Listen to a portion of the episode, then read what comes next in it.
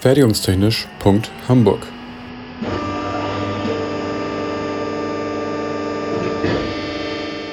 Ein Podcast rund um die Produktion.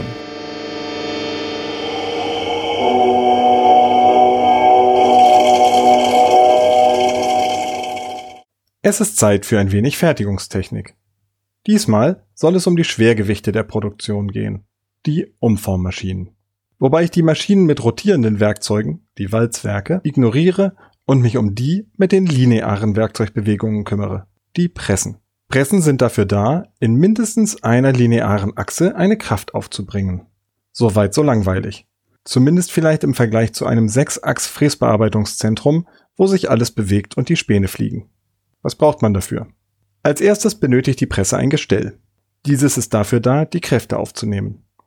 Gestelle gibt es in verschiedenen Bauformen. Zunächst unterscheidet man C- und O-Gestelle. Beim C-Gestell ist der Werkzeugtisch am unteren Ende des Buchstabens, die Kraft wird vom oberen Ende aus eingeleitet. Das Werkstück wird in die Öffnung dazwischen gelegt. Das ist als Bild vielleicht mit einer Schraubzwinge vergleichbar. C-Gestelle haben den großen Vorteil, dass die Zugänglichkeit zum Bauraum sehr gut ist. Allerdings haben sie den Nachteil, dass sich das C bei hohen Kräften aufbiegen will. Darunter leidet die Genauigkeit und die Führungen und Aktoren werden stärker beansprucht. Für kleinere Kräfte ist das kein Problem, wenn wir eine solche Einständerpresse verwenden. Um auch etwas größere Kräfte aufbringen zu können und trotzdem die Zugänglichkeit weitestgehend zu erhalten, werden Doppelständerpressen verwendet. Dazu baue ich im Prinzip zwei C-Gestelle parallel nebeneinander und verbinde sie mit Platten und Streben, quasi ein breites C. O-Gestelle haben links und rechts des Bauraumes die tragenden Elemente, unten den Tisch und oben einen Querbalken. Die Kraft wird mittig eingeleitet, so dass sich der Kraftfluss symmetrisch aufteilt. Selbst wenn der Querbalken elastisch nachgibt, bleibt die Krafteinleitung möglichst senkrecht. Bei so einer Zweiständerpresse ist aber nur noch die Zugänglichkeit des Bauraums von vorne und hinten möglich. Um dies auszugleichen, könnte man in die Ständer von der Seite auch noch Durchgänge einbringen, sodass eine Vierständerpresse, ein Ständer an jeder Ecke, oder, wenn die Ständer gleich auch zylindrische Führungen sind, eine Viersäulenpresse entsteht. Das Bauteil, das die Kraft auf das Werkzeug überträgt, nennt man Stößel oder Bär und ist bei großen Pressen häufig als großer gelber oder orangefarbener Kasten ausgeführt. Oben wird die Kraft eingeleitet, unten wird das Oberteil des Werkzeugs angeschraubt. Der Pressenstößel wird von Führungen gehalten. Das Werkzeug steht auf dem Pressentisch und ist bei Pressen das eigentlich spannende Bauteil, obwohl es eigentlich gar nicht zur Presse gehört. Das Werkzeug entscheidet in letzter Instanz, welche Form das Werkstück mit welchen Verfahren erhält. Zum Werkzeugbau hat Enno Stöver ja schon eine Episode veröffentlicht. In zum Beispiel einer Hydraulikpresse kann ich so je nach Werkzeug tiefziehen, Fließpressen, stanzen, streckziehen, prägen oder biegen.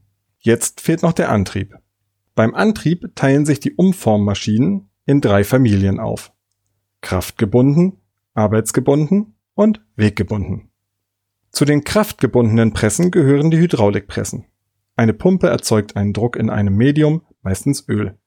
Der Druck wird über Schläuche oder Rohre zu einem Kolben oder Zylinder geleitet. Dort wirkt er auf die Kolbenfläche und erzeugt dadurch eine Kraft. Maximaler Druck multipliziert mit der Fläche ergibt die maximale Kraft. Diese lässt sich dann zum Beispiel über einen Druckminderer einstellen. Die Kraft ist also die bestimmende Größe dieser Pressen. Hydraulikpressen können über den gesamten Stößelweg eine konstante Kraft aufbringen oder sogar im Stillstand, sodass Setz- oder Aushärteprozesse unter Druck stattfinden können. Das ist auch beim Innenhochdruckumformen notwendig. Diese Pressen sind allerdings eher langsam. Dafür lässt sich auch der Geschwindigkeitsverlauf sehr flexibel an die Prozesse anpassen. Hydraulikpressen sind die Allrounder und werden für alle Prozesse in einem großen Kraftspektrum eingesetzt. Die wohl vom Wirkprinzip bekanntesten arbeitsgebundenen Umformmaschinen sind die Hämmer. Man nehme eine große schwere Masse, hier wieder der Bär, hebe sie hoch und bringe so potenzielle Energie hinein. Nun lässt man den Bär fallen die potenzielle Energie wird durch die Erdbeschleunigung in kinetische Energie umgewandelt und steht so für die Umformung zur Verfügung. Jeder Schlag hat dieselbe Energie als Arbeitsvermögen zur Verfügung. Die Umformkraft kann ich nicht einstellen. Sie ergibt sich aus Querschnitt und Fließspannung des Werkstücks. Wenn man etwas mehr Wumms braucht oder weniger Masse benutzen will, kann man mit etwas Druckluft oder Hydraulik nachhelfen. Das nennt man dann Oberdruckhammer. Hämmer werden hauptsächlich zum Schmieden verwendet. Oder man nimmt gleich eine Reibspindelpresse. Da wird die kinetische Energie über die Massenträgheit eines Schwungrades zur Verfügung gestellt und über eine meist dreigängige Gewindespindel in die lineare Bewegung umgewandelt. Reibspindelpressen sind etwas kleiner und leiser als Hämmer mit gleichem Arbeitsvermögen. Sie werden zum Schmieden, Kaltgesenkformen oder Vollprägen genutzt. Wer mal eine Dreischeiben Reibspindelpresse in Aktion erleben möchte, findet bei einem einschlägigen Videoportal die Vorstellung unserer Maschine, die ein Student gedreht hat. Den Link gibt's in den Show Notes unter fertigungstechnisch.hamburg. Last but not least gibt es noch die weggebundenen Pressen. Die wichtigen Typen sind die Exzenter- und Kurbelpressen sowie die Kniehebelpressen. Letztere brauchen irgendwann eine eigene Episode. Stark vereinfacht ist der Aufbau wie folgt. Ein Motor treibt eine große Scheibe an. Kurz vor dem Rand ist ein Bolzen auf die Fläche geschweißt. Von diesem Bolzen führt jetzt eine Pleuelstange zum Stößel. Damit bewegt sich der Stößel jetzt annähernd kosinusförmig mit jeder Umdrehung einmal abwärts und wieder aufwärts. Muss ich noch weiter erklären, wo die Bezeichnung weggebunden herkommt? Diese Bewegungsart kennt man auch aus Verbrennermotoren und von Dampflokomotiven und nennt sich Schubkurbelgetriebe. Natürlich ist der Hub, wenn die Presse steht, gegebenenfalls auch verstellbar. Und es gibt noch ausgeklügelte Systeme aus Bremsen, Kupplungen, Schwungrädern und Überlastsicherungen, dazu aber ein andermal. Diese Pressen sind sehr schnell bzw. haben hohe Hubzahlen, Stößelhübe pro Minute. Kleine Exzenterpressen eignen sich gut, um Dinge in hoher Stückzahl auszustanzen. Große Kniehebelpressen finden sich in allen Presswerken, um in Werkzeugen aller Größe von der Cremedose bis zur Motorhaube Blechteile und auch massiv umgeformte Bauteile herzustellen. Und so ist es die Aufgabe von ProduktionsingenieurInnen, aus diesem Baukasten von Gestellformen, Antriebsarten und Größen die richtige Maschine für den gewünschten Prozess auszuwählen. Ach, und übrigens, wer glaubt, dass unsere Pressestelle Pressen stellt, glaubt auch, dass in unseren Umformmaschinen große Raubtiere verbaut werden.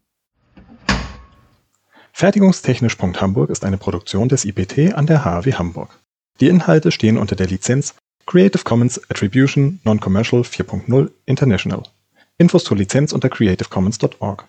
Verantwortlich für die Inhalte des Podcasts ist Benjamin Remmers. Meinungen gehören den jeweiligen AutorInnen und nicht der HW Hamburg.